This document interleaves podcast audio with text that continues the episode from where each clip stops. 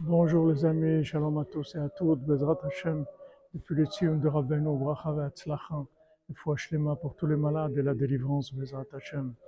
Rabbeinu dit dans l'écouté Moran, dans la deuxième Torah, que la prière c'est prinatrotam, c'est le nez, c'est chotem, le nez, pardon, le nez. Il dit, britiach tomlach, que Mashiach, il va sentir les gens avec son nez, il va les juger. Rabbeinu dit que la prière c'est avec le nez. Alors il y a un, qui a dit que on voit que le nez, il respire tout le temps, même si dans le corps il y a des problèmes, mais le nez il respire tout le temps. Et au contraire, des fois quand il y a plus de douleur, alors le nez il respire encore plus, plus de respiration.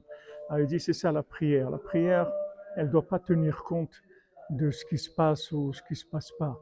C'est-à-dire que prier, on doit prier tout le temps. Comme on respire, il faut prier tout le temps, sans arrêt, sans arrêt. Et avec ça, c'est sûr qu'on arrive à résoudre absolument tout. Puisque, comme on a dit, toutes nos prières, quand on est attaché au tzaddik, toutes les prières, elles sont élevées par le tzaddik et elles sont considérées comme si c'est le tzaddik lui-même qui les a faites. Bézat Hashem, beaucoup d'atzlacha, beaucoup de simcha, Bézat Hashem, que des bonnes nouvelles.